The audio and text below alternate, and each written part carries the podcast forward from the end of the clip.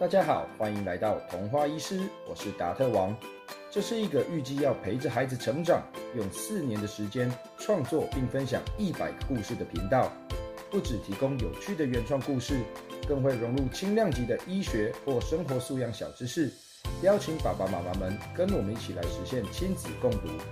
今天童话医师要分享的故事是《妖怪城的捣蛋鬼》。又快到万圣节啦！达特王小时候还不流行过万圣节，不过长大以后看到在万圣节变装的小朋友都好可爱哦。今年你会变身成什么角色呢？会打扮成妖怪吗？准备好要怎么捣蛋了吧？如果妖怪世界里有个捣蛋鬼，他会做些什么事呢？一起来听听看吧！故事要开始喽！在一个隐秘、一般人难以察觉的神秘地方，有一个妖怪城。妖怪城里住着各种妖怪，有吸血鬼、僵尸、独眼怪、史莱姆、河童、半兽人，还有好多不同的种族。他们不是依照种族一群一群的分开来住，而是所有种族混杂在一起生活。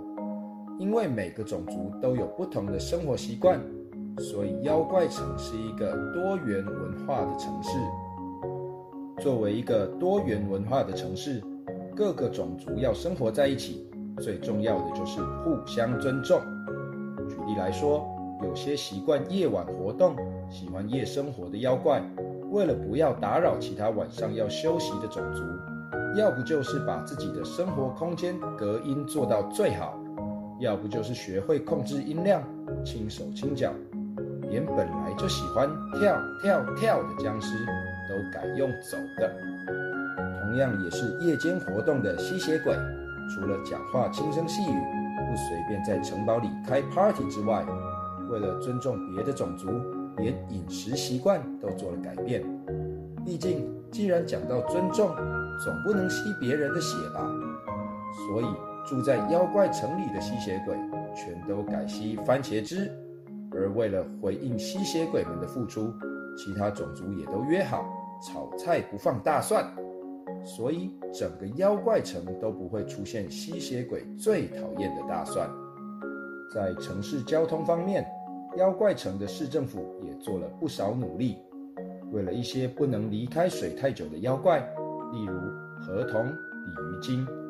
妖怪城除了四通八达的道路之外，还同时建设了便利的运河网络。这些水中妖怪平时搭的就是水上计程车，他们买卖交易的地方就是水上市场。这些水上市场海鲜特别多，特别新鲜，连其他妖怪都爱来。就这样，虽然每个种族都有各自的习惯与天性。但妖怪们为了彼此都能享有理想的生活，总是努力互相沟通协调，寻求平衡点。虽然偶尔也有争执，但是互相尊重，不压迫他人，终究是妖怪们最重要的共识。可是最近妖怪城的某个角落，气氛怪怪的。嘿呀，你都不晓得，上次我开车快经过斑马线，才突然看到它变成半透明的闯红灯，吓都吓死了。还好它的身体跟空气一样可以穿过去，才没有出车祸。哎，一具骷髅生气的抱怨着。对对对，上次我也是被吓到。旁边一只牛头人附和骷髅的话，而且。骷髅兄，你差点吓死就算了，反正你本来就死了。我为了闪他，差点撞到路灯，那才真的是差点就要死了。喂喂喂，客气一点，我吓到心脏都快跳出来了耶！骷髅兄，你早就死了，没有心脏。牛头人又继续说：“话说回来，我不喜欢他的地方。”除了会故意吓人、不守规则之外，还有他都不讲话，整天只会呜呜呜，神秘兮兮的。你不懂，他不说话算你运气好。骷髅打断牛头人，幽灵不讲话，是因为它会心电感应。你听到的呜，实是心电感应的电波。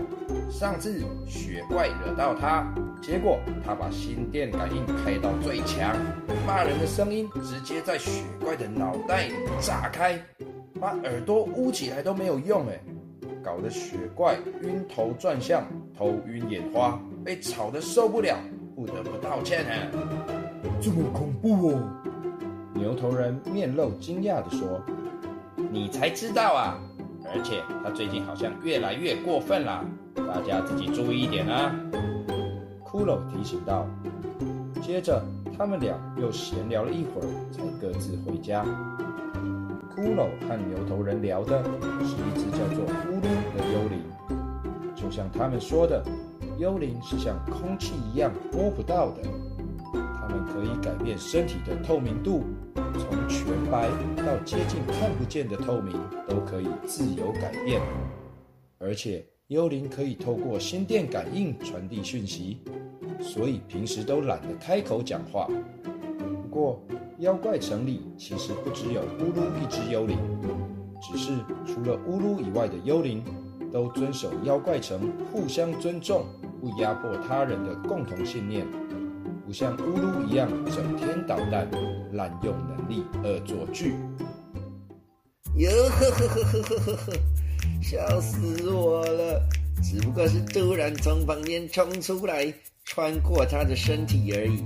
那个雪女居然吓到一直哭一直哭，真的很没胆呢！笑死我了啦！有一天，刚完成一次恶作剧的乌噜，得意的自言自语。变透明闯红灯，从路边冲出来，用心电感应，哇一声，嗯，这些都玩腻了啦，还有什么好玩的呢？嗯，对了，我可以飘进妖怪电台，嘿，超赞，这个主意真好，就这么干。本来还在烦恼把戏都玩腻的乌噜。刚好眼睛瞄到妖怪城里最高的建筑物——妖怪电台广播塔，脑袋里蹦出了一个坏主意。某天深夜，妖怪电台广播塔的围墙边飘来一团淡淡的云雾，仔细看就会发现这团接近透明的云雾就是幽灵咕噜。咕噜慢慢地靠近围墙，轻轻地伸出一只手。小心翼翼地碰触墙壁，只见他的手顺利地穿透了墙面，居然没有防穿透装置。妖怪电台也真是太大意了吧，嘿嘿！要不要干脆找我乌鲁大爷来当安全顾问啊？哟呵呵呵呵呵呵！咕噜一边笑一边快速地全身穿了过去，大摇大摆地进入了妖怪电台的广播塔。看看顶楼，顶楼，进到广播塔的乌噜，花了一点时间来到顶楼。哟呵呵呵呵，夜景真漂亮耶！不愧是妖怪城第一高塔，真是太适合作为本大爷恶作剧的舞台了。只见他手扶着广播塔顶楼高耸的天线，慢慢的安静了下来，越来越专注。他认真的集中脑袋里的思绪，最后发出一道强烈的脑电波。呜！强烈的脑电波顺着天线冲上云霄。火灾哟！深夜两点，乌噜发出的心电感应在妖怪城内扩散，在同一个时间传到了每一个妖怪的脑袋里。巨大的声音在脑袋里瞬间炸开。大家都惊醒了。没多久，家家户户的电灯一个接着一个的点亮，街道上有些真的被吓到冲出房子的妖怪聚在一起抱怨：“谁？到底是谁这么恶劣？”“果然是这个声音，是那个幽灵乌鲁。”“谁？谁是乌鲁？”“是一只住在城西区，整天没事干，到处吓人的幽灵啊！”“搞什么东西啊？开这种玩笑太过分了吧！”半夜用发生火灾吓大家，我们那栋一大堆妖怪冲出来，大家在走廊、逃生梯间推挤，很暗呢，有人跌倒。如果是小孩，还可能会被踩到，哎，真是太危险了吧！就是啊，就是啊。发现是乌噜在捣蛋的妖怪越来越多，因为用火灾来恶作剧实在太过分、太危险了。发现自己上当的妖怪们越讲越生气，陆陆续续有人打电话到妖怪城的市长专线抱怨，甚至有人直接报警。没多久，被这件事惊动的市长和警察局长便下达了强硬的命令，要求以最快的速度彻底查办。哟呵呵呵呵呵呵，笑死我了，笑死我了啦！一大堆傻蛋起床，灯都点亮了耶，夜景变得更漂亮了。哟，还没有发现已经闯了大祸的咕噜，还在广播塔的顶楼欣赏自己的杰作。咦，怎么会有警车呢？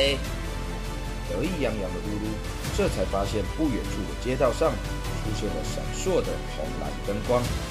好几台警车好像正由四面八方开往妖怪电台的方向。